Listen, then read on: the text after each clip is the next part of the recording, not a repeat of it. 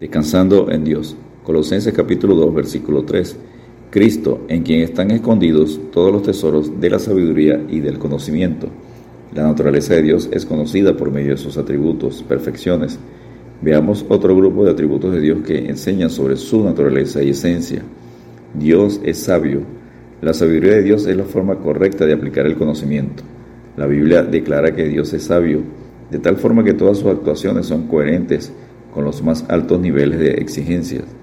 La sabiduría de Dios se muestra en tres aspectos resaltantes de su obra, la creación, la redención y su providencia, como enseña Job 21-22, Romanos 11-33, Romanos 16, versículos 25 al 27, 1 Corintios 1.30, Efesios 3.10, Colosenses 2.3 y Judas 1.25. Job 21.22 enseña, enseñará alguien a Dios sabiduría, juzgando él a los que están elevados, que son poderosos. Romanos 12, 27, al único y sabio Dios sea gloria mediante Jesucristo para siempre. Amén. Dios es imparcial.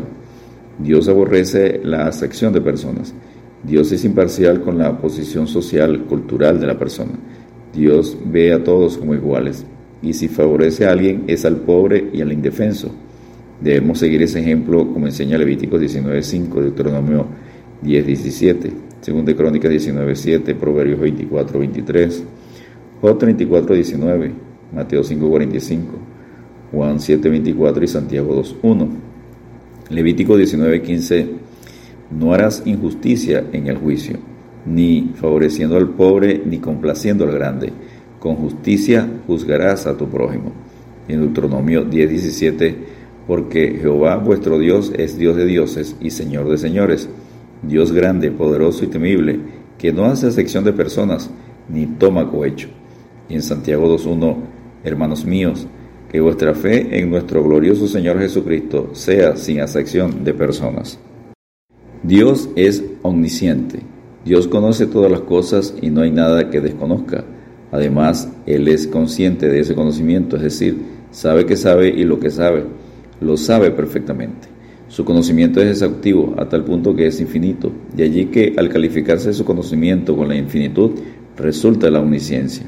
El conocimiento de Dios es inmediato, no necesita usar razonamiento o sacar cuentas para extraer conclusiones.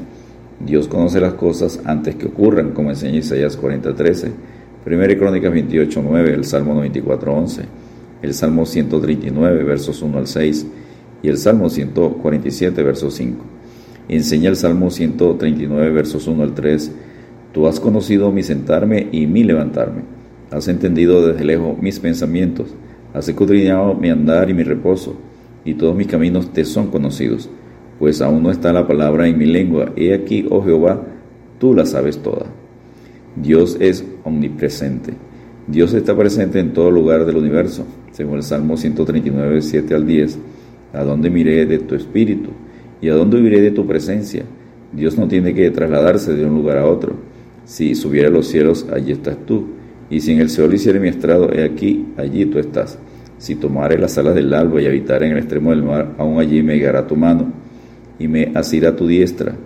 No podemos ocultarnos, escondernos del Dios omnipresente, como enseña Jeremías 23, versículos 23 y 24. Soy yo Dios de cerca solamente, dice Jehová, y no Dios desde muy lejos? ¿Se ocultará alguno, dice Jehová, en escondrijos que yo no lo vea? ¿No lleno yo, dice Jehová, el cielo y la tierra? Dios es omnipotente, todopoderoso. El poder de Dios es único e inagotable.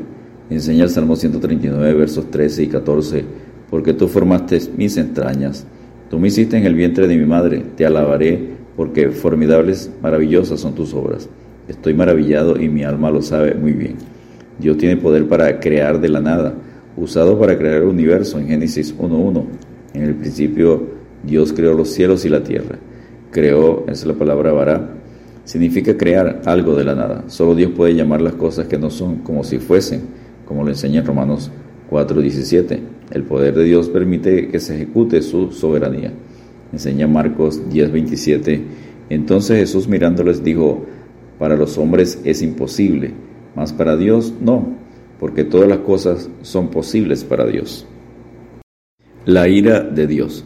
Es la respuesta ecuánime, sensata, justa y determinada de un Dios justo en contra del pecado y la injusticia. La ira de Dios se extiende por el pecado del ser humano.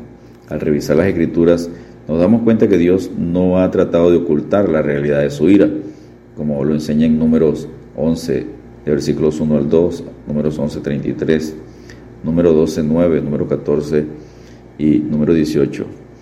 Número 32, 13, Deuteronomio 4, 24, 2 Reyes 21, 15, en 2 Samuel 24, 1, en Job 21, 30, el Salmo 76, 7, en Miquea 5, 15, en Naúm 1, 6, en Abacú 3, 2, en Sofonías 1, 14 al 18, Mateo 3, 7, en Romanos 1, 18, en Romanos 2, 5, en Romanos 5, 9, en 1 Tesalonicenses 1, 10, en Apocalipsis 6, versículos 16 al 17 y Apocalipsis 15, 1.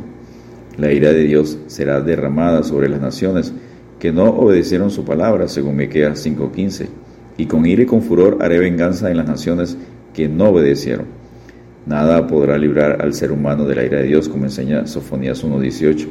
Ni su plata ni su oro podrá librarlos en el día de la ira de Jehová, pues toda la tierra será consumida con el fuego de su celo porque ciertamente destrucción apresurada hará de todos los habitantes de la tierra.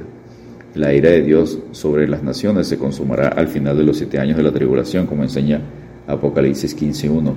Vi en el cielo otra señal grande y admirable, siete ángeles que tenían las siete plagas postreras, porque en ellas se consumaba la ira de Dios.